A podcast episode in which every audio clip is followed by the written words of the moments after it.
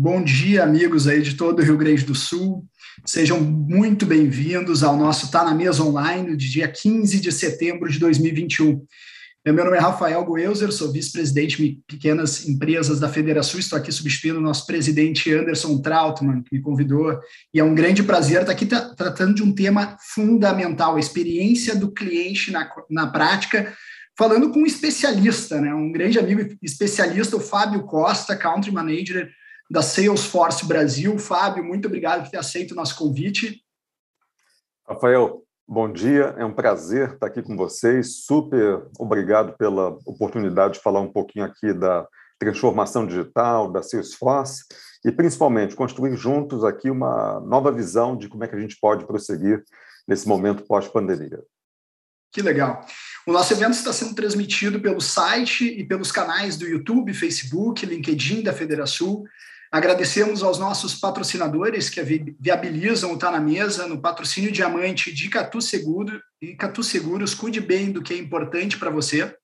Rio Grande Seguros e Previdência, patrocínio ouro de Ege Bank, Badesul, Banco do Brasil, KPMG, Inovação em Auditoria, Unimed Federação do Rio Grande do Sul, cuidar de você, esse é o plano, Wilson Sons Tecão Rio Grande, ligando o Rio Grande do Sul ao mundo, cooperação do Sebrae RS e apoio da Bolsa de Artes, Dinamize e Seletos.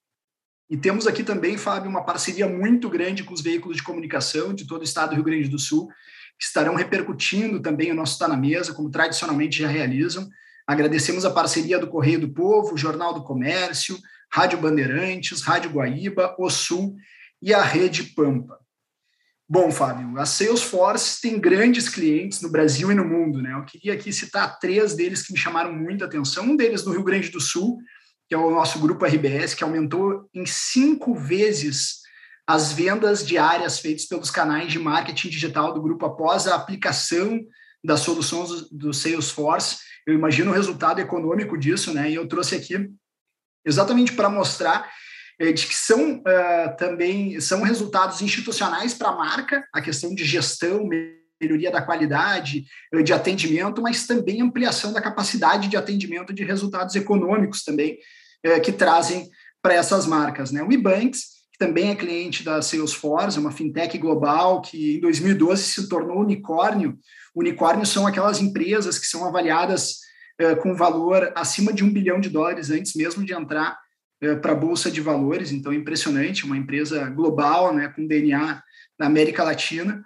A Estapar também, que nós utilizamos tradicionalmente para colocar nossos carros, a Estapar administra mais de 700 garagens, com 400 mil vagas, então, realmente impressionante tu conseguir automatizar e dar um pouco mais de agilidade para a gestão dessas empresas que têm uma operação tão complexa, né, Fábio?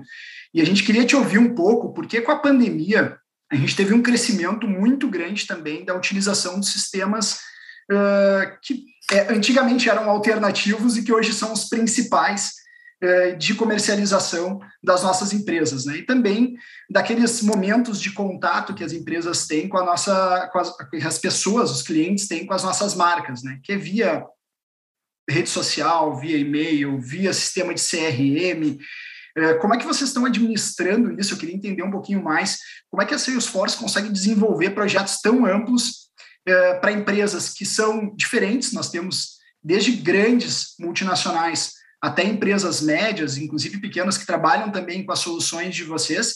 E como nós, no Rio Grande do Sul, as nossas empresas, podemos melhorar os nossos sistemas é, que são utilizados hoje buscando soluções integradas né, de gestão. Eu acho que é fundamental a gente ter essa visão também de trazer ferramentas para esse mundo de pessoas que estão nos ouvindo hoje nas redes sociais e que muitos deles são é, empreendedores médios, pequenos, grandes também, de todo o estado do Rio Grande do Sul. Obrigado novamente e a palavra é sua, Fábio. É, obrigado, Rafael. É um prazer novamente estar aqui com vocês. E eu gostei muito dos vídeos da abertura da nossa abertura aqui no caso. E um deles, todos eles maravilhosos, naturalmente, mas um deles me chamou a atenção em função da mensagem que passou ali de uma forma muito é, subliminar, mas que colocava a seguinte mensagem, basicamente: estamos todos nós reaprendendo. E esse é o momento, na verdade. A gente teve que reaprender a trabalhar em função da Covid, a gente teve que reaprender a se cuidar e, no mundo dos negócios, a gente teve que reaprender a engajar com o cliente, a tornar a nossa operação mais eficiente, só que de uma forma diferente, uma forma que basicamente se baseia hoje na questão da transformação digital, né, na vida digital.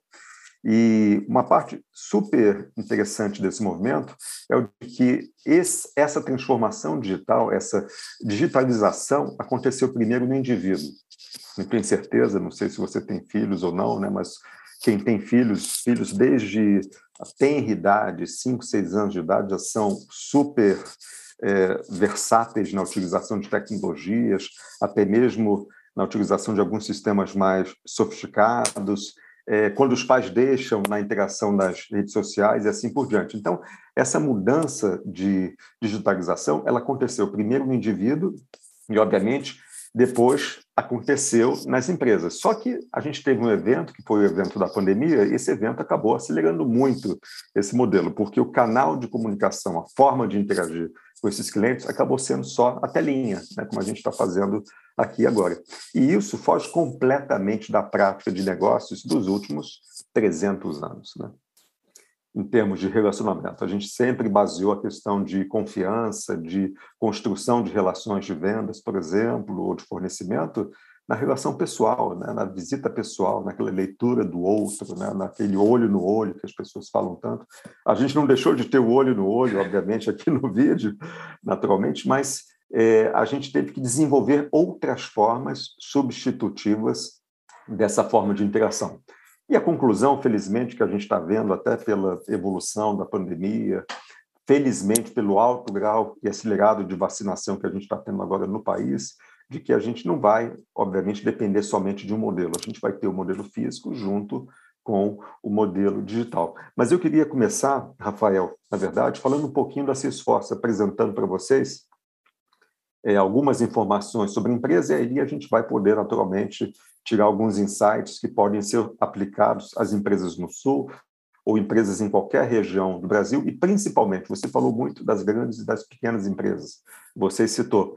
E é bem interessante saber que houve uma quebra de barreiras hoje em relação ao acesso à tecnologia. A mesma solução que um grande banco né, com milhões de clientes utiliza hoje é a solução utilizada por uma, um negócio, por exemplo, de alimentação com uma loja ou com duas ou três lojas somente. E isso é uma revolução. Você tirou a vantagem competitiva do capital. Você tinha antes somente acesso a essas tecnologias por empresas com muito capital. Hoje não, você o pequeno consegue competir com o grande usando a mesma tecnologia. E essa é a beleza. Né? A marca, eu acho que é legal, excelente essa colocação, mas eu acho que é legal que ele não tirou do capital, ele compartilhou né, essa possibilidade de utilizar tecnologias de alto valor agregado para absolutamente todas as empresas. Então eu acho Exato. que é um ganho, é um ganho realmente pro usuário, né? É um ganho, além de ser um ganho para as empresas, é um ganho para o consumidor final. Né?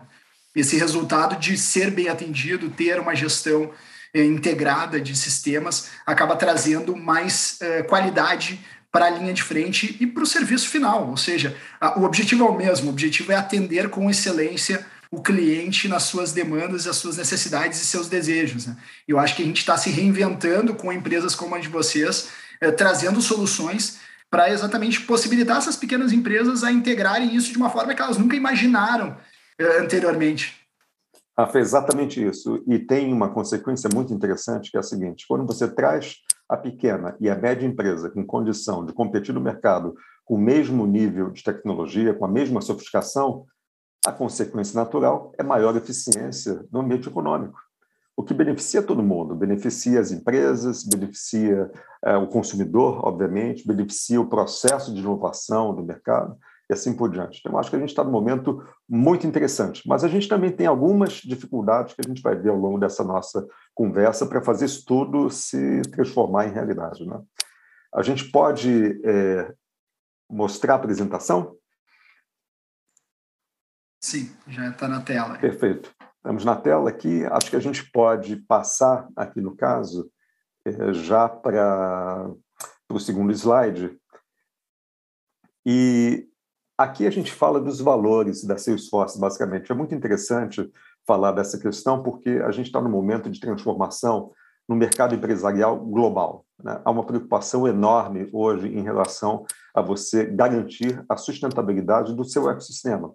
E ecossistema a gente pode interpretar como sendo todos os stakeholders, ou seja, shareholders, funcionários, fornecedores, mas também o ambiente, as preocupações de diversidade é, em que a empresa está inserida e assim por diante. Então, os valores são aqueles que permitem fazer com que a empresa atue no mercado, sendo que ela consiga, é, na verdade, manter a saúde desse ambiente onde ela está inserida. Por quê? Se esse ambiente ele se degradar, provavelmente você não vai ter condição de ter uma, uma empresa com saúde atuando continuamente nesse mercado. O ambiente se degrada, a saúde da empresa também vai se degradar. Então, os valores são aqueles que norteiam a forma da gente é, trabalhar. O primeiro dos valores é o valor de trust, no caso, né? E é um valor que, para nós, é muito importante, ele é o principal, ele está conosco há mais de 21 anos, desde a formação da empresa.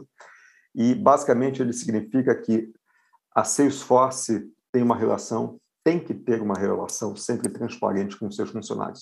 E aqui é uma coisa muito interessante, porque esse valor não é da Salesforce, esse valor deveria ser de qualquer empresa no mercado, que é da transparência. Se você quer ter um bom engajamento com o seu cliente, a construção da relação de confiança é extremamente importante para você conseguir garantir que você é, tem um cliente que vai te escutar, que vai confiar na sua marca e, principalmente, que vai voltar para a sua marca. O segundo é, critério nosso, segundo ideal nosso, é o da, de garantir que o sucesso, no caso do cliente, é o nosso sucesso, ou melhor, o nosso sucesso depende do sucesso do cliente. E essa foi uma virada muito interessante e tem tudo a ver com a qualidade do engajamento das empresas, né, das seus esforços com as empresas. Por quê, Rafa e audiência? Normalmente, obviamente, dependendo do modelo de negócios, né, você tem interações com os clientes onde você faz uma transação, executa uma transação, você faz uma venda e a sua relação está completa com aquele cliente, você vai embora. Agora, quando você, no modelo cada vez mais orientado a serviços, que é o que está acontecendo no mundo, né? é o que está acontecendo agora, no caso, no Brasil também. A gente vê vários exemplos. Outro dia mesmo eu estava pensando em vender meu carro e não ter mais carro. Ou seja, a facilidade de alugar um carro e ter um carro ótimo, excelente, que eu posso trocar cada 12 meses, 24 meses, 36 meses, passou a ser uma alternativa muito atraente. Só que muda o jogo completamente. Por quê? Porque minha experiência de engajamento com esse cliente, o meu sucesso no uso do carro, é o sucesso da fornecedora do carro, da concessionária do carro. Se eu não tiver sucesso nesse uso, ela não vai ter sucesso. E isso se aplica a todos os setores, a todas as empresas, independente de tamanho. Então, esse é o segundo valor extremamente importante. O terceiro é de inovação. E a gente tem várias histórias no mercado, sempre onde você tem empresas muito bem-sucedidas e, de repente, entram numa fase de declínio. E o declínio normalmente tem a ver com inovação, ou seja, alguém teve uma percepção melhor do que a sua de como atender um cliente, de como prestar um, servir, um serviço de maior valor adicionado para aquele cliente. E, naturalmente, se você tivesse o modelo de inovação fazendo parte da sua cultura, da sua organização, possivelmente você poderia ter tido a mesma ideia ou uma ideia melhor, na verdade. Então, inovação também é um critério nosso que a gente está sempre preocupado em alimentar. Para você ter uma ideia, por ano, a Salesforce coloca no mercado, no mercado quatro versões né, evolutivas da plataforma dela. A cada, desculpa, três versões, a cada quatro meses, uma versão nova. Então, é, essa é uma super demonstração de compromisso em você estar sempre buscando inovar. Isso funciona em qualquer setor, obviamente. E, por fim, igualdade, equality, né? a capacidade de você, principalmente, criar, no caso, um ambiente de trabalho saudável dentro da sua empresa que faça duas coisas. Garanta que as pessoas têm prazer, em função disso, de trabalhar na sua empresa, em função disso, que elas performem melhor Segundo, de você conseguir reter essas pessoas na sua organização. E terceiro, de você conseguir contaminar a sociedade com esses valores. E aí a gente volta de novo naquela questão do trust, né? Rafa, que é, se você não construir uma relação com o seu ecossistema de confiança e preocupado também com a qualidade, com a sobrevivência, com a saúde desse ecossistema, dificilmente você vai progredir sozinho sem o seu ambiente estar também saudável. Então, eu diria que os pilares hoje são extremamente importantes para a gente poder garantir que tudo que a gente faz tem um objetivo e uma garantia de que a gente é, está atendendo uma demanda do mercado e uma demanda da sociedade que estão correlacionadas, sem dúvida. Interessante também, Fábio, que esses valores eles estão diretamente conectados com as necessidades reais da sociedade, né? Ou seja, não é algo criado para a empresa, e sim olhando de fora para dentro. Então, isso é muito interessante também, essa, esse alinhamento da empresa com as necessidades reais, né? Que daí tu consegue, de fato, criar soluções que atendam a, a, a questões emergentes e que a gente percebe que a tecnologia tem feito isso com muito sucesso ao longo do tempo, né, nos últimos anos, digamos assim. Sem dúvida. Rafa, eu acho que um dos maiores erros que a gente tem é fazer a definição desses indicadores, no caso, desses movimentos, olhando para o próprio umbigo, olhando para dentro da empresa.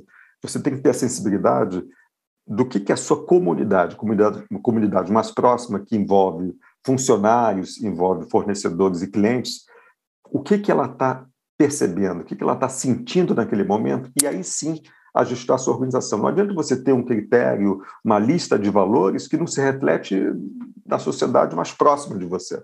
Então, acho que isso ainda é uma pista muito longa para a gente percorrer, as empresas estão aprendendo a fazer, a se reposicionar dessa forma, e o principal, né, que é a parte positiva, é, o descrédito, né, a dúvida se isso vai reverter em resultado, está começando a desaparecer. As pessoas estão vendo que uma correlação da marca, uma relação da marca de forma positiva com o meio ambiente, só ajuda nos negócios, na verdade. Tanto é que você vê marcas muito importantes globalmente hoje fazendo movimentos que acabam fazendo com que a valorização do, do brand, do produto, da experiência do cliente com essas marcas aumente significativamente. Acho que a gente pode passar. Isso aqui... também é a primeira dica que a gente já pode aplicar nas nossas empresas hoje, né? Ou seja, revisar os nossos norteadores estratégicos para verificar o alinhamento deles com as reais necessidades do mercado e da sociedade. Né? Exatamente. Por, começando com os funcionários, no caso.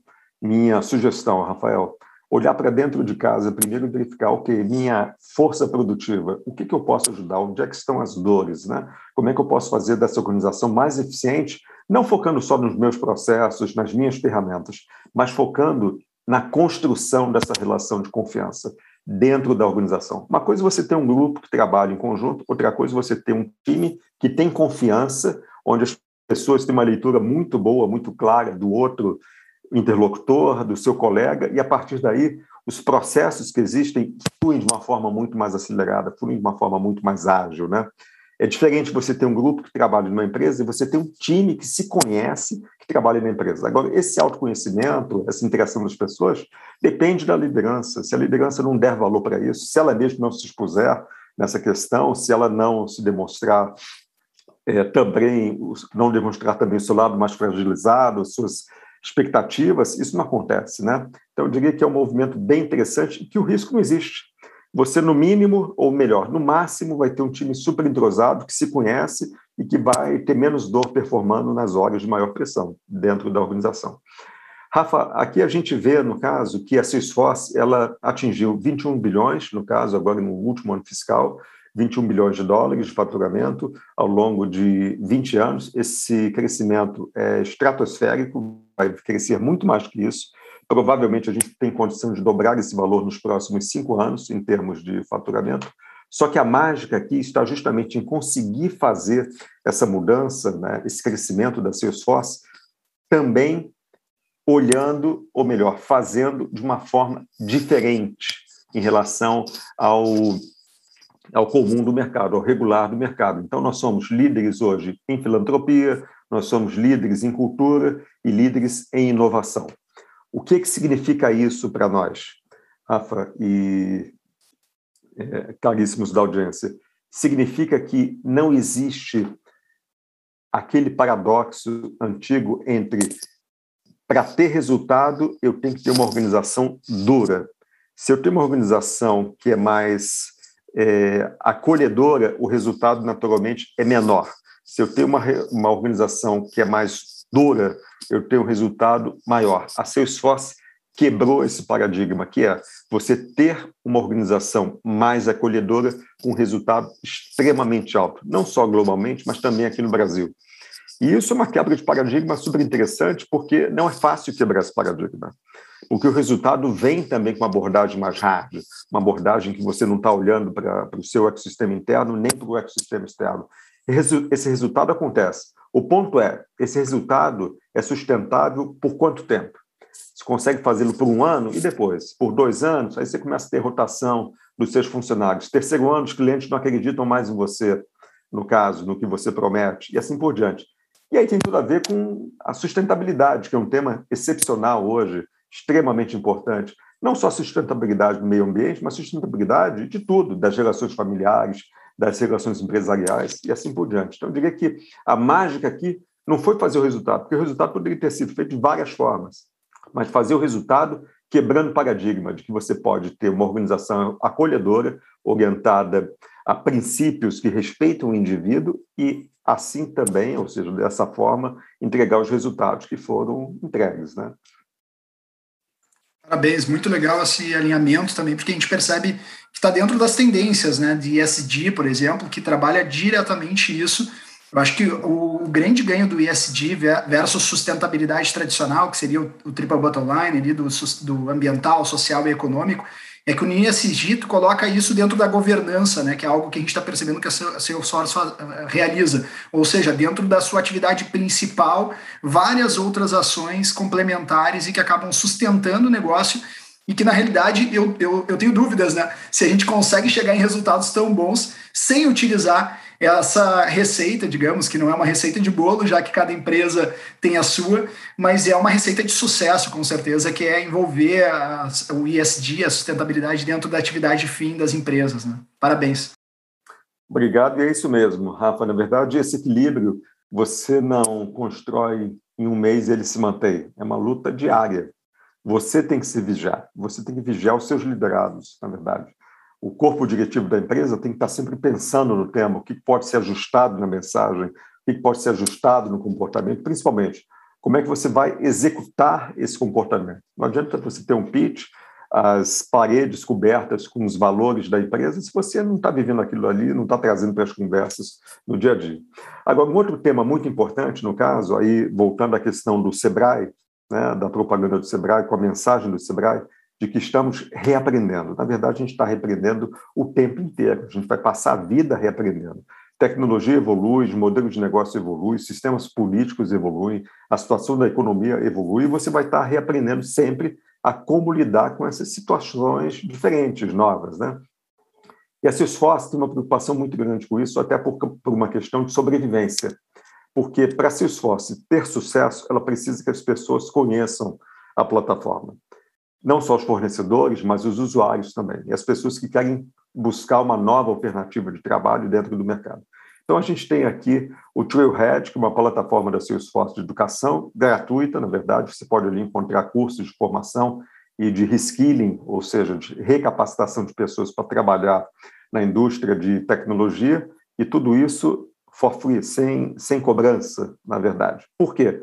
porque o mais importante agora é você ter um ecossistema saudável e passa por ter gente que esteja preparada para trabalhar com tecnologia, seja Salesforce ou outras tecnologias. No caso da Salesforce, a gente tem hoje cerca de 11 milhões de Trailblazers, que é como a gente chama as pessoas que é, entraram nessa linha de buscar informações sobre Salesforce e sobre transformação digital utilizando a plataforma. Mais de 1.300 grupos hoje de comunidades em que a Salesforce não organiza, são grupos auto-organizados, na verdade, isso em 90 países. Resumindo, existe, Rafael, uma transformação global de reskilling, de readaptação, de reaprendizado, no caso, em relação ao que é necessário para esse novo modelo. E aqui eu acho que a gente foi muito feliz, porque se a gente pensar em 20 anos atrás, né, ou 30 anos atrás, as pessoas faziam um curso técnico, faziam uma graduação se formavam engenheiro, ou programador, ou médico, ou qualquer outra atividade, né? tanto no nível superior quanto no nível médio. E, uma vez feito isso, a pessoa estava circunscrita para o resto da vida naquela função. Eu diria para 90% das pessoas. Né? Olha, se você se formou em enfermaria, você vai ser enfermeiro pelo resto da sua vida. Na verdade, se você se formou para ser um professor, vai ser professor do ensino secundário por, pelos próximos 30 anos. E tecnologia tem uma demanda enorme hoje no mundo, e aqui no Brasil também. E era difícil fazer a transição para a tecnologia. Não dá para negar. Você começar depois a aprender a programar com aquelas linguagens, você deve ter escutado falar, obviamente, COBOL, Assembler, todas aquelas linguagens que eram dominantes há 30 anos atrás, era, era algo muito difícil. Tomava anos para a pessoa ter proficiência naquelas linguagens e ser alguém com capacidade de atuar dentro da indústria, dentro das empresas. Né? O que, que mudou? As ferramentas, as linguagens, ah, ficaram muito mais simples hoje. Então, de novo, a barreira de entrada para você sair de uma profissão e entrar numa nova profissão que depende de tecnologia praticamente desapareceram. Vai depender só do seu esforço. Eu diria que de três em três a quatro meses, você pode ter uma pessoa capaz, tecnicamente, de trabalhar com o seu esforço hoje, por exemplo. Né? E isso muda completamente o jogo. A gente estava conversando antes que a gente tem hoje no Brasil uma demanda enorme por posições de tecnologia e uma carência gigantesca de recursos que possam ocupar, no caso, essas posições. E o problema é que a gente não tinha fórmula nenhuma para resolver esse problema, e a fórmula apareceu. E por que, que essa fórmula apareceu? A tecnologia se simplificou e apareceu também uma abordagem técnica muito interessante, que é a do low coding. O que, que significa baixa programação? Você conseguir pegar uma plataforma como a da Salesforce e colocá-la no ar para automatizar, por exemplo, é, uma força de vendas ou um e-commerce com baixo nível de codificação. As pessoas não precisam ter um alto conhecimento ou grande experiência de codificação, porque o low code faz com que você, com poucos comandos, consiga montar a telinha do sistema, colocar essa telinha no ar, corrigir aquilo que você precisa no sistema e assim por diante. Então, é uma mudança sensacional que é, dá sustentação àquilo que a gente estava falando no começo da conversa, que é o de reskilling, que é o de reaprendizado. Né? Esse daqui não é o último reaprendizado, esse é um deles. Depois desse, vai ter muito mais coisas. Vai ter o reaprendizado, provavelmente, de lidar com inteligência artificial e vários outros, né? Em função também de como é que o mercado vai evoluindo na demanda por mão de obra, na né? demanda por novos processos, novas funções e assim por diante. Então, acho que, é, apesar do problema, a gente vive um momento muito feliz de conseguir as grandes, as médias e as pequenas empresas fazerem essa recapacitação dos seus recursos para usar melhor as ferramentas digitais. Muito legal e interessante também porque isso acaba pegando uma lacuna exatamente nesse momento em que a gente tem uma grande parte da população ah, em busca de novos, eh, novos empregos ou que perderam seus negócios e, e estão querendo se reinventar e é impressionante essa capacidade, nem eu mesmo tinha ideia de que em quatro meses realmente a pessoa consegue dar uma guinada de direção para conseguir trabalhar com o setor de TI, que só nessa semana o Estado do Rio Grande do Sul abriu 5 mil vagas na área, eh, lançou, né? As empresas privadas lançaram no Estado do Rio Grande do Sul mais 5 mil vagas só nessa área de TI e que não conseguem completar né, as vagas em função uh, da necessidade é, eminente de, de, de, mais trabalho, mas as pessoas não conseguem se adaptar. Então, realmente, tem aí uma trilha de sucesso que as pessoas podem seguir para se reinventar nos seus negócios e trabalhar é, com essa área de TI né, e de tecnologia. Rafael, aqui a gente pode fazer um trabalho a quatro mãos ou a seis mãos, no caso, com a própria Federação e também com essas empresas, as empresas de tecnologia locais e também as empresas usuárias locais, ou seja, um trabalho a oito mãos porque a gente pode formar rapidamente essas pessoas para atender a todas essas entidades, na verdade, com custos baixíssimos e acelerar esse processo de transformação na região. e de recolocação e agregação de valor, né? Parabéns. Total, ou seja, trazendo as pessoas para o mercado de trabalho. Antigamente, eu me lembro, né, é, já comentei isso aqui agora, agora há pouco, né, mas é, você se formava e mantinha aquela sua aquele seu roteiro profissional, de desenvolvimento profissional para o resto da vida. Um jovem hoje que se forma, digamos, né, se formou em. Vou pegar um curso muito tradicional, em medicina. a possibilidade dele não ter que entender de tecnologia é muito baixa. Agora, você pode ser médico, você pode trabalhar de várias formas, não só como médico, mas dentro do sistema de saúde de várias formas. E o sistema de saúde, por exemplo, ele está sendo completamente digitalizado. Então, se o seu objetivo é atender melhor o paciente, atender melhor o cidadão, né, e ter mais sucesso, no caso dos tratamentos, você fazer isso sem tecnologia é praticamente impossível hoje. Então, mesmo um médico que tem uma, uma formação muito tradicional, muito orientada para um, um tipo de operação, de interação com o paciente específica, ele pode também se beneficiar dessa tecnologia. Resumindo, as pessoas podem ter duas, três, quatro funções ao longo da vida em função dessa proximidade com a tecnologia. Acho que a gente pode passar aqui no próximo slide, onde a gente vai ver um pouquinho é, como é que foi essa, na verdade, é, se puder passar para o próximo, por favor, essa evolução da tecnologia né, ao, ao longo dos últimos anos, que explica um pouquinho onde é que a gente está e talvez um pouco das nossas, um pouco das nossas dificuldades em avançar, que são naturais, né? são normais. Primeiro, a gente teve a, a Web 1.0, que era a nuvem 1.0. O que, que era, era essa nuvem? Né? Uma nuvem onde todo mundo jogava conteúdo estático nessa nuvem, eu diria isso em 1990 e bolinha, né? 1995, 96, 97, 98, por aí, com auge ali nos anos 2000, onde o Google apareceu como o salvador da pátria. Por quê? Ele conseguiu catalogar os sites. Antes do Google achar alguma coisa na internet, era muito difícil. Você, algum amigo seu tinha que te avisar qual era o link para você poder achar uma informação sobre uma empresa ou alguma coisa assim. Ou, eu até me lembro, acho que eu tenho ainda aqui guardado, né?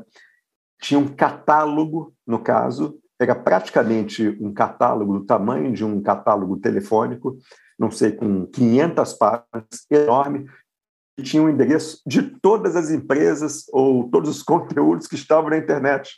E aquele catálogo fazia o maior sucesso, porque você ia lá, olha, comida, você ia lá e buscava ali todos os sites de comida, qual era o endereço, e digitava o endereço da URL, URL no caso do cliente daquela época, né, da empresa daquela época. Isso mudou com o Google.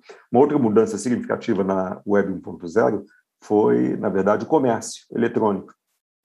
E a Amazon, obviamente, foi continua sendo o maior expoente dessa época.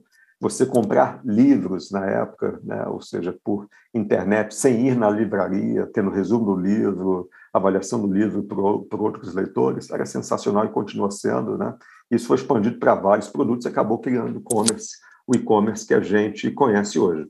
Só que, naquela época, a gente tinha o um modelo de pool, ou seja, você sentava na frente do seu desktop e você recebia as informações da internet. Né? Você, na verdade, você tinha que puxar, você tinha que ir atrás daquilo que você queria, você precisava. Aí veio a internet 2.0. A internet 2.0, basicamente, foi a internet do celular e da rede social. E aqui, basicamente, né, a gente teve dois expoentes que foram a Apple e o Facebook nessa, nessa fase.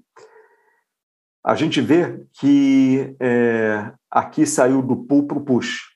Por quê? Você começou a ser avisado do que estava acontecendo, para o bem e para o mal, naturalmente, né? na internet. Você começou a ser, é, a internet, o device começou a ser um objeto ativo. Antes ele era passivo, você ia lá, buscava o que você queria, agora ele passou a te informar no caso. Né? E o outro ponto foi a questão da mobilidade. Eu me lembro do primeiro iPhone né, que eu comprei, eu estava nos Estados Unidos na época, uma viagem a trabalho, tinha acabado de sair o iPhone naquela semana, entrei numa daquelas filas e comprei o iPhone, o aparelho, e foi impressionante. Só o fato de eu poder, com o um dedo, puxar a lista dos meus contatos para baixo e a lista continuar girando, na verdade, né? E quando ela chegava no final, ela batia e voltava, eu achava, nossa, isso daqui parece mágica, é inacreditável, né? Sem contar todos os outros aplicativos que depois vieram com isso. Então, quando você juntou ali capacidade de comunicação com todos, né? Funcionários, família, pessoas, em geral, etc., num Facebook, isso sendo, ou outras redes, sendo usado num iPhone, num celular, super sofisticado que quebrou vários paradigmas, aquilo foi uma grande transformação para todos, e ali o principal efeito foi o push. essa máquina, essa internet começou a mandar mensagem para você e a falar com você. E aí a gente veio agora para a nuvem 3.0, onde basicamente né, ela foi, em parte, eu diria que ela viria de qualquer forma, mas ela foi acelerada pelo evento da Covid-19, né? que é o fato de que você tem que interagir com todos a todo tempo, né? principalmente utilizando vídeo, e você tem que fazer isso de qualquer lugar. A gente vê muitos movimentos hoje nas empresas, nos Estados Unidos, com certeza absoluta, de funcionários que moram a milhares de quilômetros, ou melhor, passaram a morar a milhares de quilômetros de suas empresas, porque a sofisticação, no caso dessas soluções de interação por vídeo, ela aumentou significativamente. Então, isso se tornou viável. No Brasil, o que, que eu acho? É, dificilmente a gente vai ter um modelo dessa natureza funcionando no Brasil. Acho que o modelo híbrido vai ser muito mais a norma do Brasil do que o modelo é, totalmente digital que alguns países estão buscando implementar. Por quê? Primeiro, por uma questão cultural, na verdade, né? Ou seja, latinos, brasileiros, a gente, quando busca confiança, quando a gente busca é, clareza em relação às intenções, à qualidade das gerações, é muito difícil, naturalmente, de acontecer em quatro, aqui na nossa, nas quatro linhas aqui da nossa telinha, né? É, a leitura que você faz das interações pessoais é muito mais forte. Agora, existem áreas nas empresas, no caso, em que você talvez não perca muito tendo um modelo realmente remoto. Por exemplo, áreas de controladoria, de contabilidade, contas a receber, ou seja, finanças, modo geral, algumas áreas do RH, dependendo da, da função e assim por diante. Áreas que dependem intrinsecamente, fortemente da interação pessoal.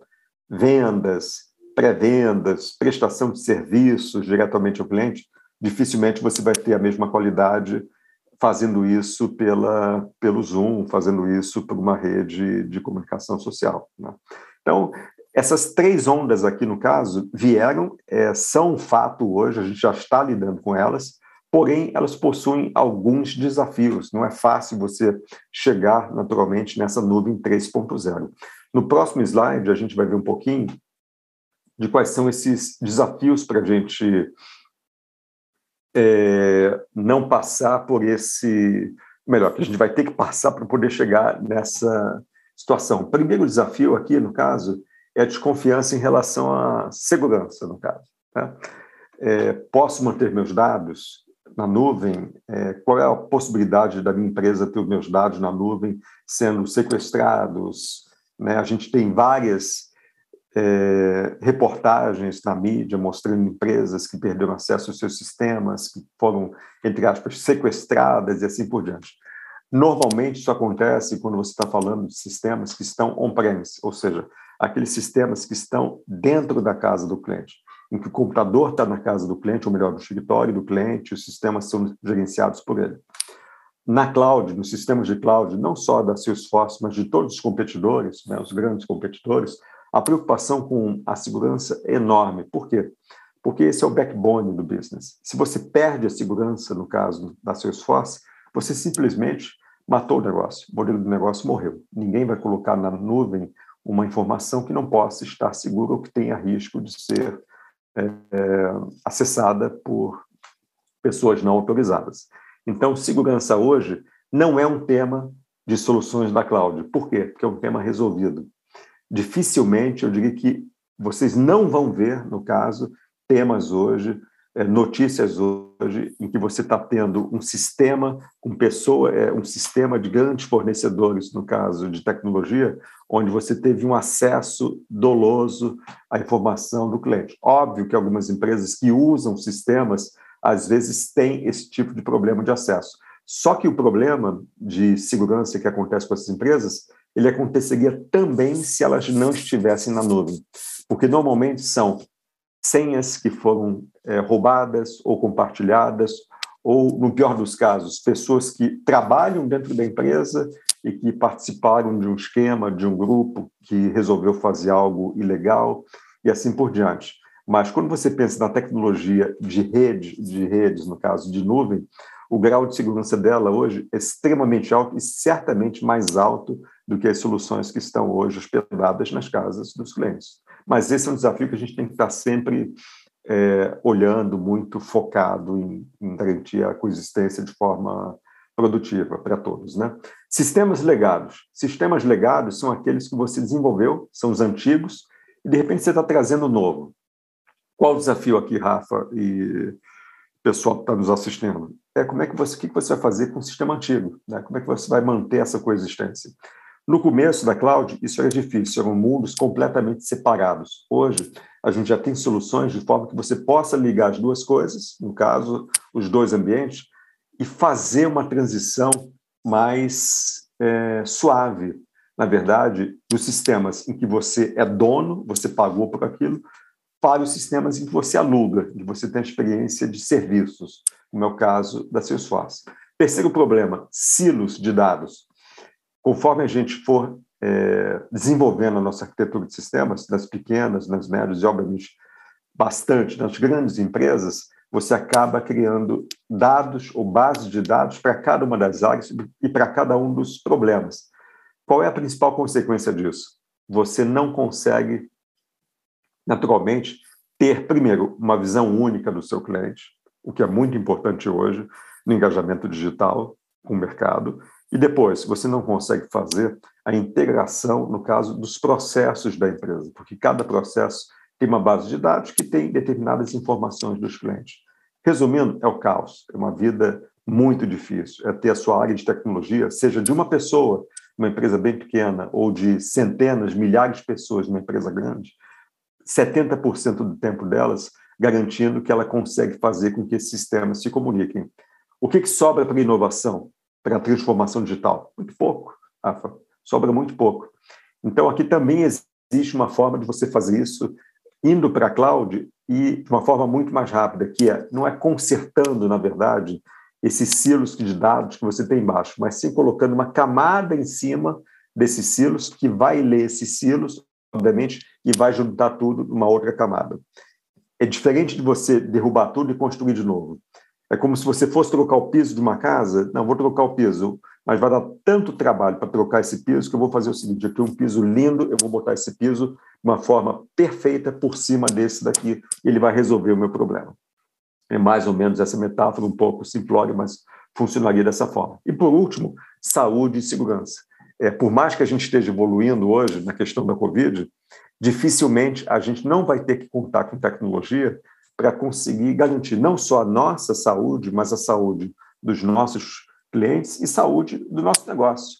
Como é que você vai garantir que você, digamos, né, tem, digamos que essa vacinação seja anual, por exemplo, o que tomara que não aconteça, apareçam outras variantes com, das quais a gente tem que tomar cuidado e assim por diante. Você vai ter que ter tecnologia para poder fazer esse controle e fazer o trade-off entre a intensidade de ativação ou de é, execução, de atividade, no caso, do seu negócio e o grau de controle que você tem que ter em relação à saúde e à segurança dos seus colaboradores, clientes e fornecedores. E isso também acaba entrando dentro dessa guinada, dessa solução de tecnologia. Porém, no caso, tudo isso leva a gente, no próximo slide, aqui, é, Rafa, para um tema que é super importante, que todo mundo fala, né? Se você se preocupou com tudo isso que a gente falou anteriormente, né? Agora, aqui no próximo slide que a gente pode passar, por favor, é, a gente vai ter, no caso, o principal que é, é aquilo que sustenta o cliente, não sustenta agora, sustenta há centenas de anos, que é a experiência do cliente. E a experiência do cliente tem tudo a ver, no caso, com o conjunto de percepções que ele tem não só durante a compra de um produto, né, ou mesmo antes da compra, mas antes da compra, durante a compra, no fechamento do negócio e depois que ele foi embora. E é esse ciclo que a gente começa a fazer com que seja um pouco mais organizado, de forma que você seja mais eficiente em acompanhar essas diversas interações. O que, que acontecia antigamente? Né? Digamos, um exemplo bem simplório. Você, uma padaria, por exemplo, né? Eu ia comprar pão sempre daquela padaria, o, a pessoa que me atendia me conhecia, eu ia lá todo dia, já sabia basicamente o que eu ia pedir, como é que eu ia levar e sabia até o meu nome. Né? mas ele não sabia nada além disso, de forma que a capacidade dele de ter uma interação de mais qualidade comigo era muito baixa.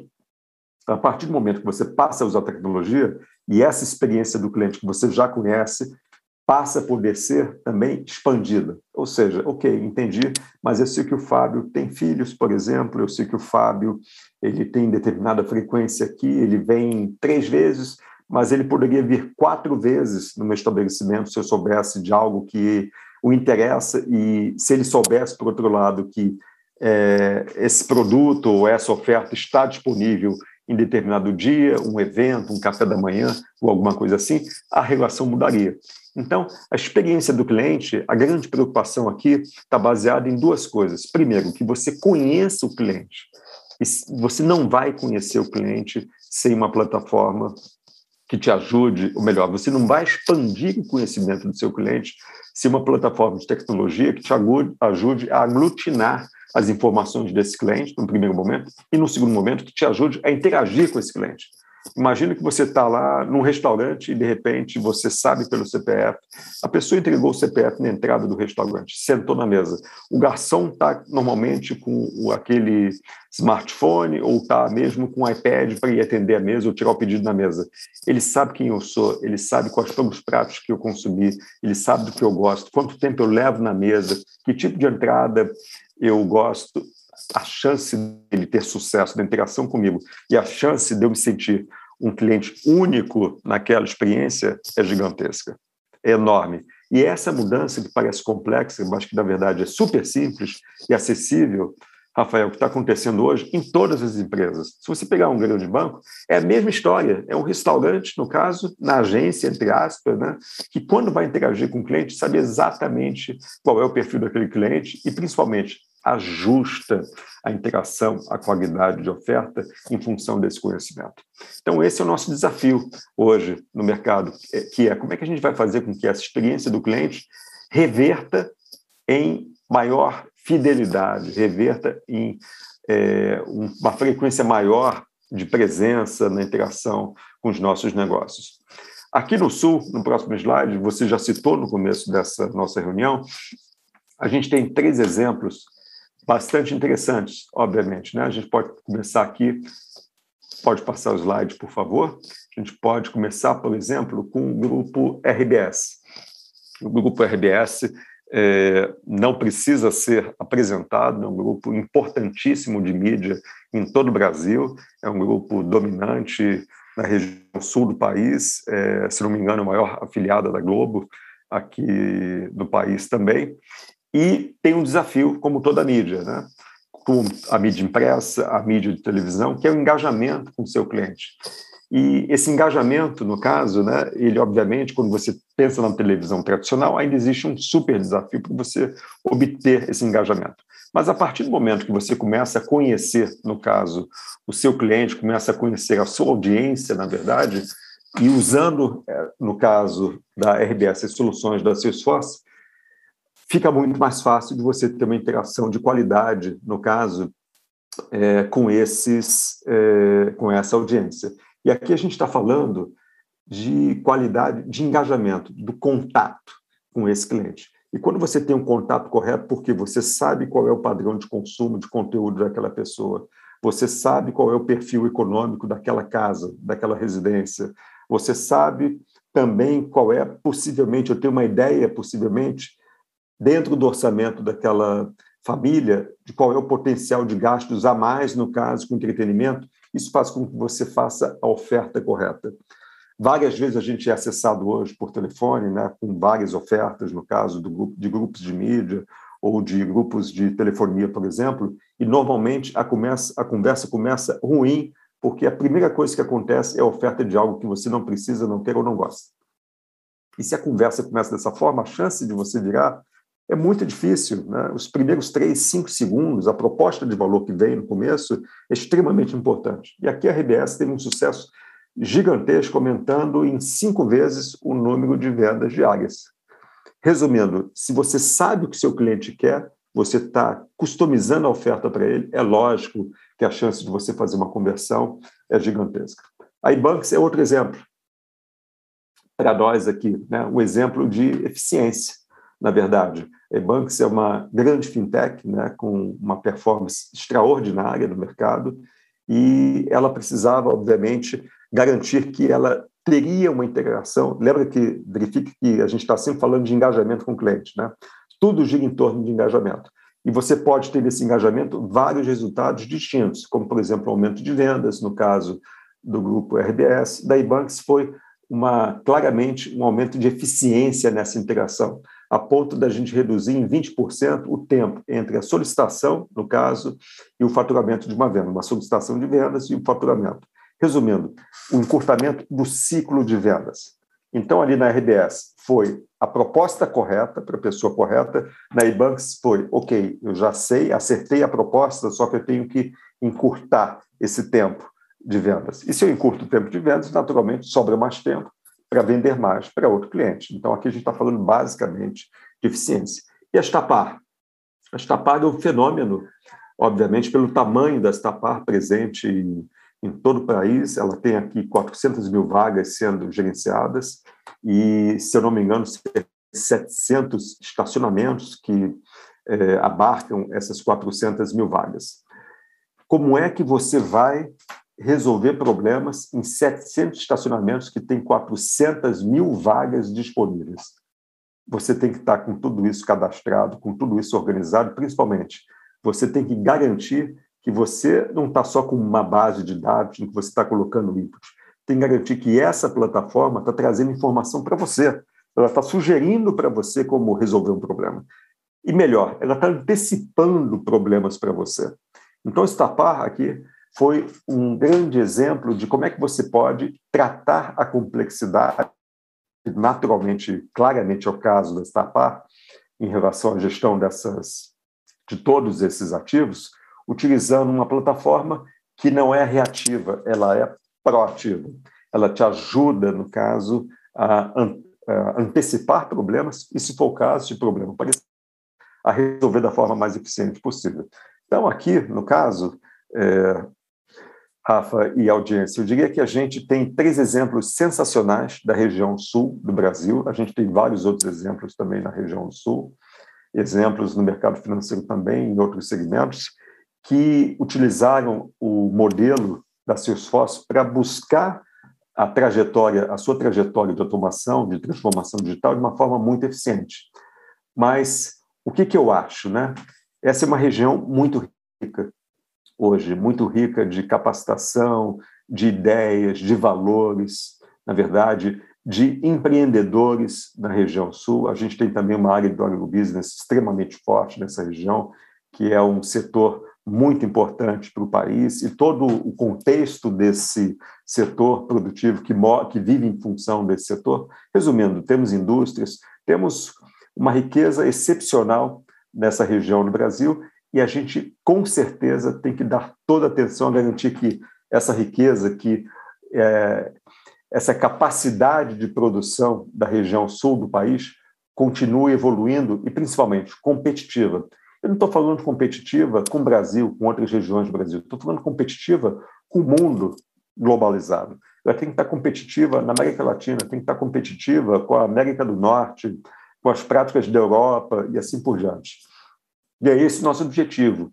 É, dentro do possível e sempre que possível, garantir que a gente está trazendo tecnologia acessível para a nossa sociedade garantindo que quando a gente interage com as nossas empresas, clientes, que a gente interage de forma é, real, verdadeira, preocupada com sucesso, no caso dessas empresas, e principalmente que a gente ajude a resolver os problemas que impedem ou que atrasam essa evolução digital, que são formação de mão de obra, complexidade de soluções e assim por diante. Rafa, eu acho que a gente tem um potencial gigantesco independente de ser com seu esforço na região sul do Brasil. Temos empresas de altíssima qualidade em todos os tamanhos, e eu acho que falta agora um grito, na verdade, de independência em relação ao antigo, né? a forma de se fazer é, negócios e uma tomada de decisão em relação a, a trazer como prioridade em todas as empresas, novamente, independente de tamanho, esse rumo, né, essa jornada para a digitalização, que vai ajudar as empresas, a sociedade e a manter a região sul como uma região competitiva em todos os cenários, na minha opinião. Espetacular, Fábio. Eu acho que essa questão da Estapar também, o nível de complexidade deles com relação à parte da gestão, eu fico imaginando, são 700 uh, estacionamentos separados, como é que ele pode saber a performance de cada um para ele conseguir otimizar isso? Joga para uma empresa média e pequena, seria como tu poder saber cada um dos teus produtos e serviços, como eles estão performando dentro dos teus clientes e saber para qual que tu tem que dar mais atenção, em qual que tem mais potencial de crescimento e a partir daquele momento tu tomar, faz, ter uma tomada de decisão com altíssima qualidade e assertividade, né? Então isso serve, o cara fica pensando, ah, mas eu não tenho 700 lojas. Não, tu tem uma loja, mas quantos produtos e serviços tu tens? Tu sabe quanto cada um dos produtos e serviços está performando? O que, que ele está agregando dentro do teu resultado final? Ou a gente olha só a última linha ali, se deu lucro ou prejuízo no valor total. E tu acaba não percebendo que existem potenciais é, de crescimento, ou linhas de produto, ou linhas de serviço que tu pode desenvolver mais, né? Com um sistema de gestão, tu tem esses dados na mão. E com esses dados na mão, tu tem a tomada de decisão de qualidade, que é o que faz a diferença, né? Apesar da gente ter o empreendedor, o empreendedor ele só tem sucesso quando ele tem a qualidade da informação, né? Porque às vezes ele tem a informação superficial ou parcial, ele não consegue ter a tomada de decisão uh, somente no seu feeling. Então ele consegue, com dados e o seu feeling e a sua visão empreendedora, que é a mão na massa, puxar a camisa e, e suar mesmo, a gente consegue ter maiores resultados. Eu fico imaginando no estado do Rio Grande do Sul, as empresas como um todo, o potencial de crescimento uh, aplicando sistemas de, de, gestão que nós teríamos. Né? Nós teríamos aí, se, se o nosso PIB já está batendo um recorde agora nesse ano, eu imagino com sistemas desse como é que a gente poderia estar tá performando cada uma das nossas empresas. Né? Se a empresa cresceu vai crescer 5% esse ano, de repente eu poderia crescer 7, 8 com um Sem sistema dúvida. como esse, né? Então, surpreendente realmente, né? E eu acho que isso aplica a todas as empresas. Ah, pegando um gancho no seu exemplo, imagina então, é, o empreendedor tem uma loja só, só uma loja, né? Ele consegue saber real time, ou seja, online, conforme as transações acontecem, o que está sendo vendido. Primeiro ponto, né? Imediatamente. Não é inventário, não vai fazer um inventário na loja, no sábado ou no domingo à noite. Não é isso. Terça-feira, 11 da manhã, se ele quiser saber exatamente o que, que saiu, o que, que entrou naquela, naquele dia, com que preços, com que média de preço e, melhor, que vendedor vendeu mais, que vendedor não está vendendo e que setor está tá performando melhor. Número um. Agora, imagina que ele não está na loja. Ele está no sítio dele. Está no sítio, ele não foi naquele dia ele está não com o computador, não tem desktop, nem tem o notebook dele, ele tem um celular. E no celular ele tem exatamente todas essas informações com gráficos, de uma forma muito simples, muito fácil de entender. E mais do que isso, imagina que, de repente, baseado naquela situação, o sistema dá uma recomendação para ele. Olha, acho melhor você baixar o preço desse segmento, talvez, como eu estou vendendo muito do produto A, o produto B tem a ver com aquele produto A, baixa um pouquinho o preço e faz um bundle que vai vender mais. Olha que sensacional. Isso foi inteligência artificial. E onde é que ele estava? Ele passou três dias para ter essa ideia? Não, ele estava no sítio dele, de repente ele olhou, no caso no iPhone dele, no aparelho celular dele, como é que estavam os dashes do negócio e viu ali quais seriam ações é, alternativas para melhorar, para aumentar o, as vendas, no caso daquela, daquele business. Resumindo, mudou completamente, Rafael, a forma de fazer negócio. O ponto é, se você estiver lá, você tem chance de estar super competitivo e você vai estar, no caso. A questão é quanto tempo você leva para chegar lá. Parte positiva, os preços caíram significativamente, tanto é que as empresas hoje, pequenas, uma loja, uma farmácia única, só uma farmácia, vai usar o mesmo sistema de um grande banco com 4 mil agências exatamente o mesmo sistema, a mesma tecnologia. E depois, a facilidade de implantação. Lembra do low code? Não são projetos de um ano, um ano e meio, são projetos de três, cinco meses para esse negócio estar funcionando. Essa é a mágica, diferente do RP que a gente viu sendo implementado 20 anos atrás, que levava 18 meses e dava problema no final, né? Mudava tanta coisa ao longo da implantação que no final, quando você tinha o sistema, não tinha mais nada a ver com o que você havia pensado para implantar. Então, tem um momento de ouro, né, muito interessante da tecnologia e das mudanças que a gente pode fazer. Que legal, surpreendente realmente. Eu acho que eu não citei no início, né? Por que, que a gente escolheu esse dia, dia 15 de setembro, para fazer a palestra do Fábio, né? Porque hoje é dia do cliente. Então a gente escolheu especificamente essa data eh, exatamente para trazer a experiência do cliente no foco do Tá na Mesa da Federação, para que a gente possa também ter insights para as nossas empresas, como é que a gente pode trilhar esse caminho. E Fábio, a gente recebeu várias mensagens aqui em várias redes sociais, deixa eu atualizar aqui as mensagens. Aqui tem, deixa eu dar uma olhadinha. A Patrícia Ceruti mandando um abraço da Associação Comercial e Empresarial de Frederico Westphalen. Parabéns pelo tempo, Sul. Parabéns para o Fábio também. Mita Martins, da CI de Cruz Alta. Eh, parabéns também. Aqui tem uma empresa, a Alessandra ba Ramos, que trabalha com o sistema da Salesforce. Ela comentou aqui: trabalho em uma empresa que adotou o Salesforce na área comercial e me identifiquei muito com a ferramenta. Fui atrás de mais conhecimento, encontrei o Trailhead que é exatamente o que a gente estava comentando antes. Yes. Agora me dedico ao aprendizado, ou seja, a gente pode. Essa questão do aprendizado na área de tecnologia, eu acho que isso é um grande diferencial. Eu queria te ouvir um pouquinho mais sobre isso. É, ele não é uma oportunidade só para as pessoas que estão buscando uma recolocação de mercado, e sim é uma oportunidade para a gente colocar as pessoas das nossas empresas, que hoje estão empregadas, a fazerem uma trilha diferente dentro das nossas próprias empresas. Então eu queria te ouvir um pouco do quanto isso também pode ajudar as empresas atuais de eu pegar, por exemplo, a minha empresa tem 30, 40 funcionários, se eu pegar 3, 4, 5 pessoas para fazer uma trilha, de desenvolver eles nessa área de tecnologia, o quanto isso também pode trazer de resultados específicos para a minha empresa, né? Ou seja, essa trilha é, dentro, quase que intraempreendedorismo na área de TI, é, dentro das empresas gaúchas, né? Vou te dar um exemplo aqui, Rafa, ah, e super obrigado pelos comentários da, da nossa audiência.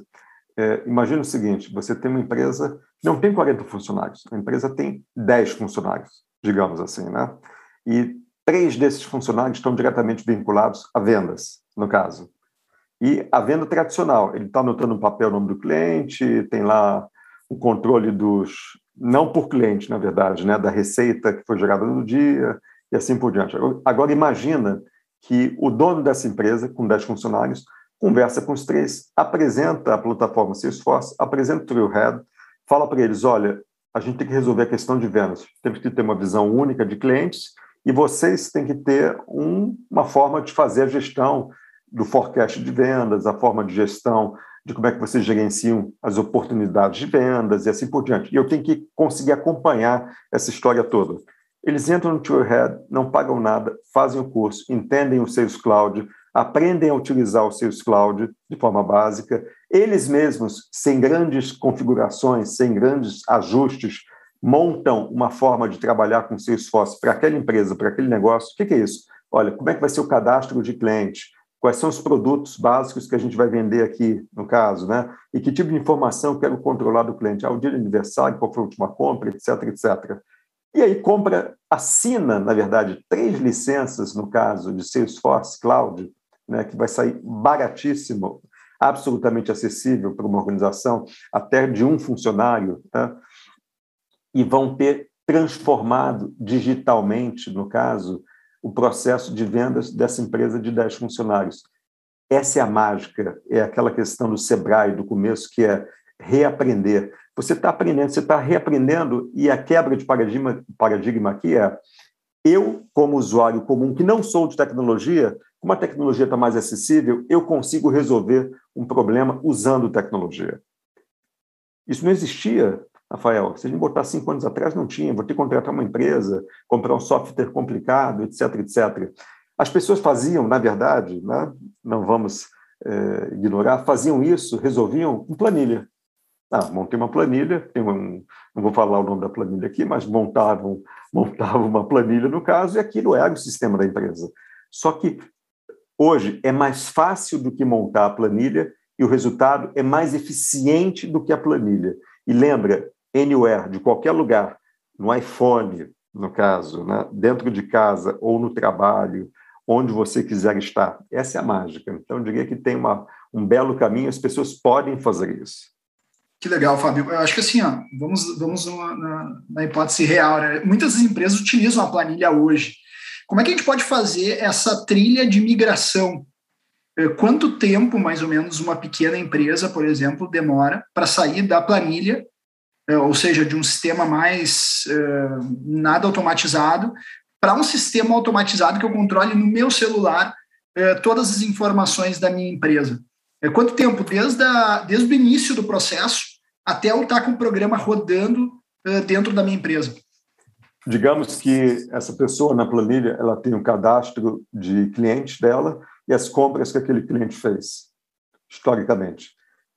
Se ela entrar no Trailhead, se concentrar no Sales Cloud, fizer os cursos, entender os laboratórios de curso ali também para utilizar, né? Em um, ela vai aprender, ela vai dominar em um mês no máximo o Sales Cloud, como ela dominaria no caso uma planilha, não levaria mais do que esse tempo para dominar as funções, como funciona. Ela faria essa carga em mais um mês e no terceiro mês ela iria estar ajustando as formas de trabalhar. Já teria desenvolvido o primeiro dashboard dela, que ia rodar no celular, que ia estar no computador. Ela, quando entrasse um cliente na, na loja, imediatamente o sistema no celular dela, ela não precisa correr para o desktop que está lá no fundo da loja. Ela iria usar o celular para saber, ah, fulaninho entrou na loja, já sei o que ele comprou, já direciono a minha conversa com o cliente dessa forma, já sei que produtos eu posso estar oferecendo para ele em função desse perfil, e assim por diante. Também tem uma mágica, um benefício enorme, que é o go-to-market, esse tempo né, de três meses. Eu diria que com foco, com objetivo, com certeza você consegue fazer uma mudança como essa. E mudou, gente. Não, não são mais oito meses, dez meses, doze meses de sofrimento com necessariamente gente de tecnologia de informação junto com você. Que legal. Tem uma pergunta da Neuza Frois aqui. O que o poder público precisa fazer para que mais pessoas sejam preparadas para os desafios da nova economia? Ah, muita coisa. Um do setor privado para a área pública, né? Muita, muita, muita coisa. A Salesforce, em particular, eu já tenho várias iniciativas hoje com o setor público para a formação de mão de obra. Essa é uma preocupação muito grande para a gente, porque isso vai atender tanto ao mercado empresarial quanto à evolução da capacidade de poder econômico da nossa sociedade. As pessoas têm que, ser, têm que se é, requalificar para esse novo mundo vários empregos, a gente está vendo, eles vão subir ou por depressão econômica, né, como já estão subindo, ou por mudança de modelo de negócio, ou por mudança de funções. A gente está começando conversas com alguns estados, estados no Nordeste, também aqui estados na região Sudeste, em que a gente vai fazer um trabalho justamente de ajudar nessa formação de mão de obra. Como é que vai ser isso? A gente vai fazer isso a quatro mãos, na verdade, né? A Salesforce parceiros de tecnologia que hoje vendem serviço de tecnologia, empresas, no caso, que contratam soluções de tecnologia, por exemplo, empresas de alimentos, de combustíveis, etc., mas que não tem como linha final é, tecnologia, e o próprio governo. Como? Primeiro nas escolas, naturalmente, nas escolas técnicas e nas universidades, depois também naqueles profissionais que já estão no mercado, mas estão desempregados, e que a gente pode fazer uma requalificação. Isso é, a gente tem a ajuda do governo para identificar quais são esses targets, no caso, né, na população que a gente pode estar buscando. A empresa de tecnologia barra educação, ela trabalha em acompanhar, no caso, essas pessoas na utilização do Trailhead, para tirar as dúvidas, para não deixar a pessoa sozinha, para sempre estimulá-la, no caso, a estar fazendo essa requalificação. Às vezes, no dia a dia, numa situação difícil, você está empregado, mas quer fazer uma mudança, você está desempregado, pressão psicológica, emocional, mesmo operacional, é muito grande. Então, você precisa ter alguém que te ajude a percorrer esse caminho. E, por fim, tanto essa empresa que fez o treinamento da pessoa, quanto a Salesforce, e quanto as empresas que usam tecnologia, são os potenciais contratadores, na verdade, as empresas que vão contratar essas pessoas. E se a gente a gente está começando a estruturar, no caso, esse movimento, e é um movimento que eu acho que é sensacional, porque é bom para todo mundo. Né? É bom para seu esforço, com um ecossistema forte funcionando, é bom para as empresas que têm que ter aumento de eficiência no uso de tecnologia, que precisam de gente, é bom para as empresas de tecnologia que vendem serviços, que podem formar pessoas para trabalhar com elas, e é bom para o governo que endereça um tema extremamente sensível, muito doloroso para toda a população, que é a questão do desemprego, que a gente tem nesse momento, que a gente tem que encarar com todas as ferramentas, todas as energias possíveis. Perfeito. Eu imagino também que a pressão em cima da Salesforce tem sido muito grande nos últimos meses, né? Com relação à pandemia, eh, principalmente as empresas, elas acabam demorando para tomar decisão de contratação, mas querem a entrega de uma forma bastante rápida e ágil depois da decisão, né? Como é que vocês têm administrado também essa, esse aumento da demanda de TI versus uma falta uh, de pessoal, né, de pessoas, como a gente já tinha comentado, de pessoas da área que é histórica, né? Então tu tens aí uma falta histórica de pessoas qualificadas versus uma demanda imediata de entregas em função de uma impossibilidade, muitas vezes, de trabalhar mais do formato presencial. Como é que vocês também têm administrado isso e se vocês perceberam esse crescimento durante esse período uh, do Covid, 2020, 2021, uh, com relação às demandas dos serviços, né? Rafael, a gente vinha muito, muito, muito bem antes da Covid, e na Covid a gente conseguiu o extraordinário, ficar ainda bem melhor em termos de volume de negócios aqui no Brasil. Então, nosso crescimento é de dois dígitos alto, aqui ano contra ano, com faturamento muito expressivo aqui no Brasil já. E você tem razão, né? as empresas aceleraram muito a preocupação e o consumo, principalmente de soluções de tecnologia, nos últimos 18 meses, em função da pandemia.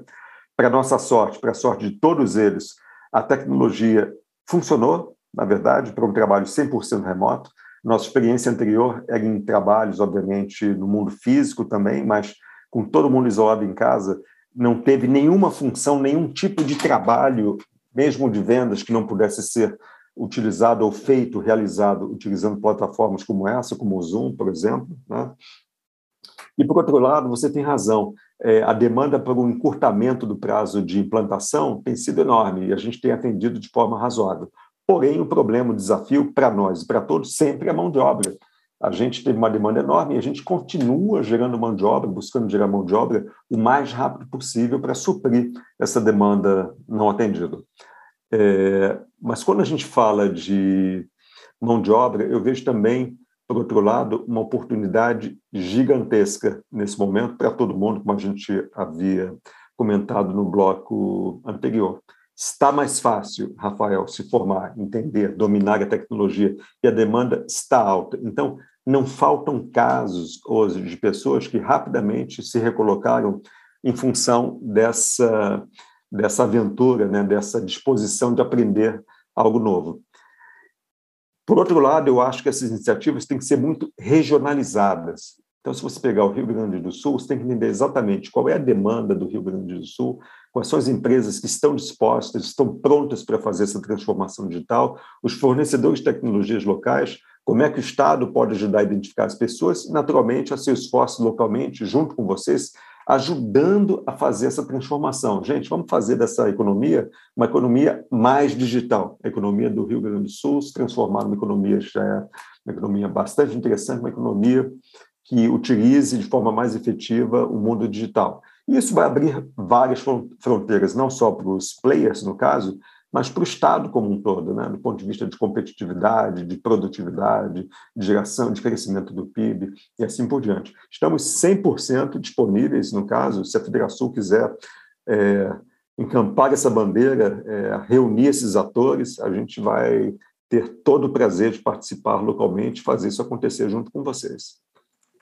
Legal. A Federação tem uma capilaridade impressionante, né? Como entidade, nós temos aí mais de 170 associações comerciais, entidades empresariais, eh, de uma forma geral, participando. Na ponta da lança, são mais de 80 mil empresas que participam aí do ciclo, né? Eh, da Federação. Eu queria entender também, porque a gente tem várias entidades empresariais nos ouvindo, o Regis Albino também mandou um abraço, falou sobre o tema, é da sigla de. Como é que nós, como lideranças locais, empresariais, as associações comerciais, podem uh, também auxiliar os municípios, uh, por exemplo, o poder público municipal, a estruturar políticas públicas de educação nas escolas? Porque, assim, às vezes a gente reclama muito do Estado, do governo e tudo mais, mas como é que a gente pode, nós, quais seria a tua sugestão de políticas públicas para melhorar a qualidade de ensino e dar um direcionamento também dessas pessoas para elas se alfabetizarem ou se desenvolverem nesse segmento da tecnologia, né? Que é um segmento que a gente percebe tão próspero e tão resiliente também, né? Porque ele acaba não sofrendo impactos relevantes mesmo em períodos de crise. Então, eu queria uma dica tua, como é que nós, empresários, presidentes e associações comerciais, podemos interferir também dentro dos nossos municípios e a Federação, dentro do Estado, sugerindo políticas públicas de melhoria nessa área de educação. Rafael, aqui uma humilde sugestão, no caso, né? Começando com a Federação e os empresários, no caso, as associações empresariais. Primeiro, identificar o tamanho do gap o tamanho da demanda que vocês têm. Primeiro ponto, né? Baseado nessa demanda, e obviamente tecnologia, mas uma demanda de é, profissionais capazes de trabalhar com tecnologia, por um lado. Por outro lado, com essa informação, junto às entidades públicas, do setor público, prefeitura, governo de estado, etc., mostrar, no caso, essa demanda e aí identificar onde estão, no caso, os potenciais beneficiários de uma abordagem de requalificação, que podem estar nas escolas técnicas, nas universidades, no grupo de desempregados ou no grupo de empregados, por exemplo, com, idades mais avançadas, ou subempregados, né, acima de 50, 60 anos, ou jovens com 18, com 19, saindo do ensino médio e não empregados, não na faculdade, e assim por diante. Uma vez identificado, aí falta um componente para isso funcionar, que é, ok, eu tenho aqui a demanda de um lado e eu tenho do outro lado, no caso, os potenciais beneficiários para essa requalificação. Cadê o conteúdo? E aí a Salesforce pode participar, não só a Salesforce, mas outras empresas de tecnologia também, né? Empresas multinacionais que fazem esse conteúdo, mas empresas locais de tecnologia da própria região, que podem, junto conosco, preparar esse conteúdo para saber, é, para adequá-lo exatamente à demanda técnica que tem essas empresas locais, né? e a capacidade de absorção, no caso, de aprendizado dessa, desse público identificado e fazer isso acontecer. Então, é, é só querer, não tem, não tem mágica nessa história. Dá para a gente fazer em conjunto e esse esforço teria todo o prazer de, no estado do Rio Grande do Sul, fazer parte de um movimento como esse. Obviamente, chamando outras empresas. Não queremos, de forma alguma, ser monopolistas na ideia, muito pelo contrário, a gente quer um, um país forte, um estado forte e um estado do Rio Grande do Sul forte, na verdade, e uma economia forte. Que legal. Eu acho que a gente tem duas demandas, né? Uma demanda que ela é mais, uh, digamos assim, de apagar incêndio, né? Que seria essa demanda de localizar de, uh, demandas represadas de contratação e criar esses, essas, criar quase a, a, a, possibilidade de preenchimento dessas vagas de trabalho, que é algo emergencial, digamos, porque essas pessoas podiam estar gerando valor para o Estado do Rio Grande do Sul na medida que essas vagas poderiam estar sendo uh, ocupadas, né? E uma outra demanda, eu acho que mais estratégica e de médio e longo prazo, que é exatamente a gente auxiliar também o poder público para a criação é, de novos currículos escolares e que trabalhassem de uma forma mais moderna para que essas pessoas, todas as pessoas, como a gente bem conversou, todas as pessoas vão demandar de tecnologia. A pessoa pode ser em qualquer área. Se ela dominar a questão de tecnologia, ela pode criar uma solução que vai trazer mais eficiência, trazer mais dinamismo para o seu trabalho. Pode ser ele um médico, pode ser ele uma pessoa que trabalha doméstica de casa ou qualquer outro segmento de, de trabalho. Então, eu acho que são duas demandas aí. Uma demanda de apagar incêndio, que é nós temos aí 5 mil vagas abertas, temos que preencher para gerar valor e fazer o crescimento do PIB, crescer, o PIB gaúcho crescer ainda mais. E uma outra demanda estrutural, histórica, né, que é exatamente essa questão da educação. Como é que tu vê a questão da formação dessas pessoas? Por exemplo, a Salesforce, tu, contrata as pessoas formadas eh, na universidade, tu percebe que eh, tu tem que fazer uma reformação praticamente deles, adaptando a realidade atual eh, em função do déficit eh, eh, de atualização do sistema educacional como um todo, ou tu prefere pegar, de repente, uma pessoa que nem tem uma formação de graduação, eh, tenha saído do ensino médio, por exemplo, ou esteja procurando, e tu prefere formar ele do zero para te eh, desenvolver tudo isso sem ter vícios ou outros problemas nesse sentido. Como é que a Salesforce trabalha nessa parte de equipe interna mesmo? Rafael, eu tenho a impressão que as pessoas que vêm formadas, elas não vêm com vícios ainda, não tiveram a, a, a experiência no mercado, então é, ambos os conjuntos funcionam bem tanto a pessoa que não está formada, que saiu do ensino médio, no caso, não vai fazer um curso superior, quanto a pessoa que fez um curso superior, ou a pessoa em tecnologia, ou a pessoa que fez um curso superior em outra área, que não tecnologia, ou a pessoa que fez um curso superior e abandonou, não terminou o curso superior. É, você tocou num ponto muito importante também, que é a questão da grade de educação no setor público, né, do ensino público. Você vê que várias escolas privadas, no caso hoje, já têm uma preocupação muito forte com a questão do ensino da tecnologia. Óbvio que isso tem que estar presente, eu digo que já está presente em várias, em várias escolas também no setor público. Né?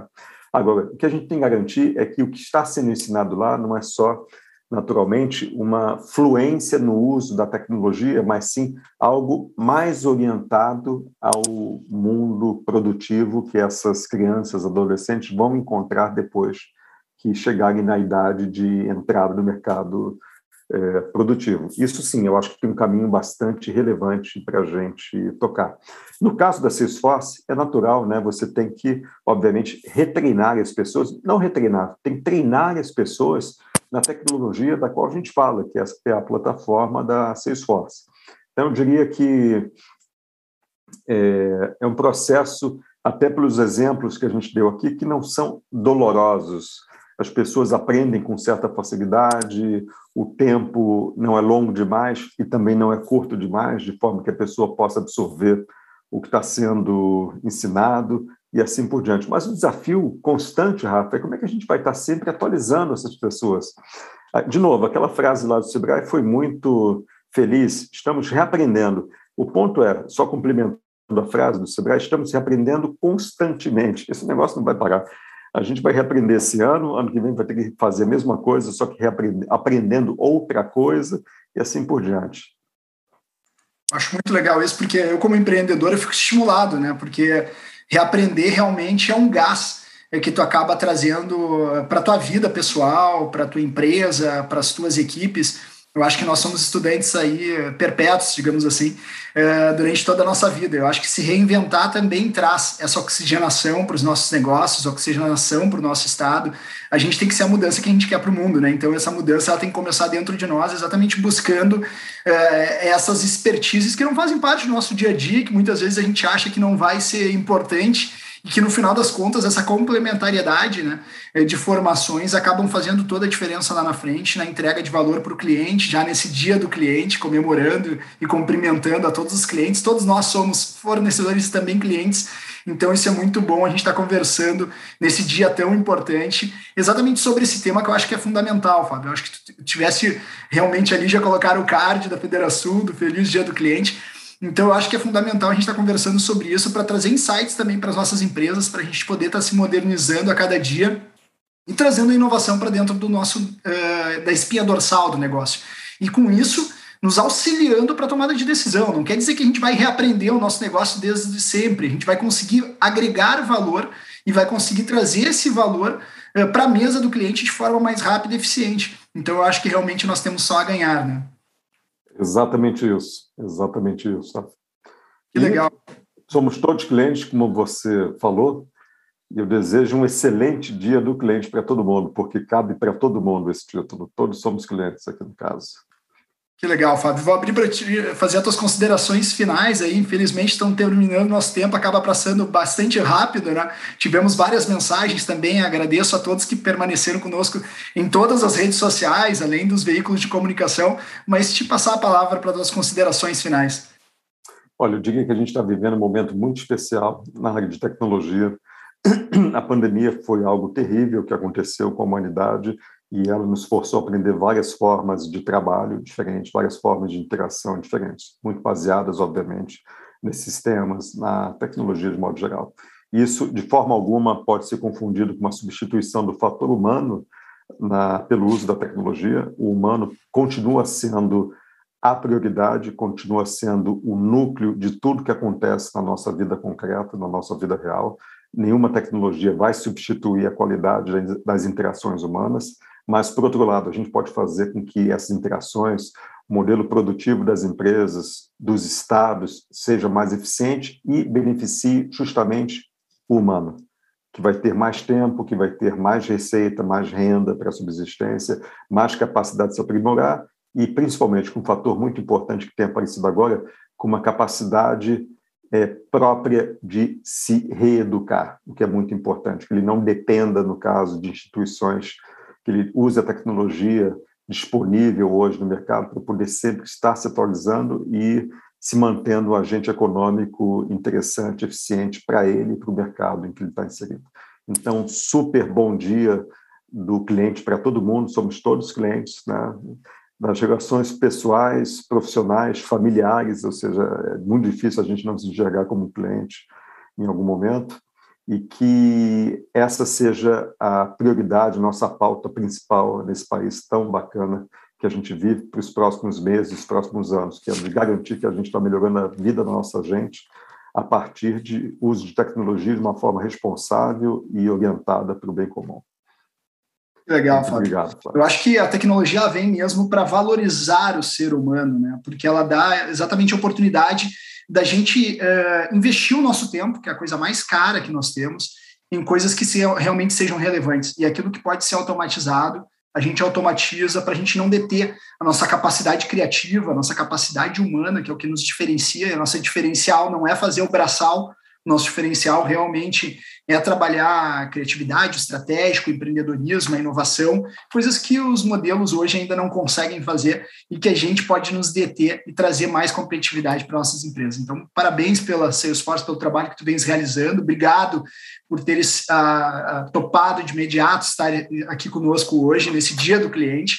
Parabéns pelas iniciativas. A gente vai estar. Tá, uh, o nosso, o nosso Estar na Mesa sempre foi presencial, lógico, durante esse período de 2020, 2021, nós estamos fazendo online, porém, nós vamos fazer chegar até você, Fábio, um mimo de agradecimento, um livro dos 40 anos da Bolsa de Arte do Estado do Rio Grande do Sul. Uh, vamos entregar na sua casa e utilizando outras, outras ferramentas uh, de logística para te agradecer de uma forma especial por todo esse ensinamento que tu trouxe hoje para nós, que a gente pode estar aplicando dentro das nossas empresas como um todo, né?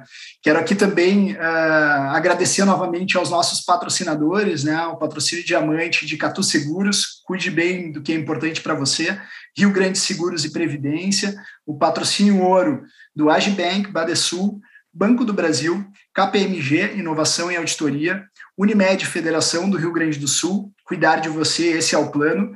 Wilson Sons Tecom Rio Grande, ligando o Rio Grande do Sul ao mundo. A cooperação do nosso SEBRAE, o apoio da Bolsa de Artes, que você vai receber o livro, da Dinamize e da Seletos, e a parceria, isso é muito legal, porque vai estar repercutindo também nos meios de comunicação, a parceria da mídia gaúcha, do Correio do Povo, Jornal do Comércio, Rádio Bandeirantes, Rádio Guaíba, O Sul e Rede Pampa. Então, agradecer a todos esses parceiros, e agradeço em especial, Fábio, e a todos que acompanharam estar na mesa conosco nesse dia do cliente, esse dia tão especial eh, para todos os gaúchos e brasileiros. Obrigado pela participação e estaremos aí na próxima semana com mais um Tá na Mesa da Federação. Muito obrigado a você, Federação, e a toda a nossa audiência. Cuidem-se, pessoal. Uma boa semana para todos. um grande abraço. Tchau, tchau. tchau.